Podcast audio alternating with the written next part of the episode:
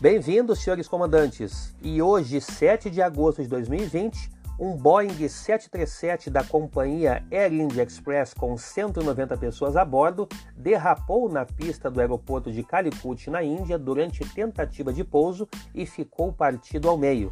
O grave acidente já deixou 16 mortos e 123 feridos.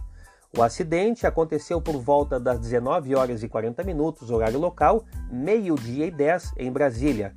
A aeronave, um Boeing 737, transportava indianos que retornavam para casa após serem barrados em outros países devido à pandemia do novo coronavírus. O voo fazia parte da Vande Bharat Mission que foca na repatriação dos indianos. O The Times of India informou que das 190 pessoas a bordo, 174 eram passageiros adultos, 10 crianças, além de 6 tripulantes.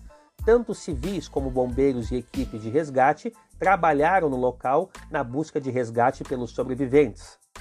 A Air India Express ainda não divulgou informações a respeito das vítimas fatais. No entanto, confirmou que os dois pilotos estão entre as mortes já confirmadas. O avião decolou de Dubai, nos Emirados Árabes, e tinha como destino a cidade indiana, que é o hub da companhia aérea Air India Express. Relatos apontam que chovia no momento do acidente.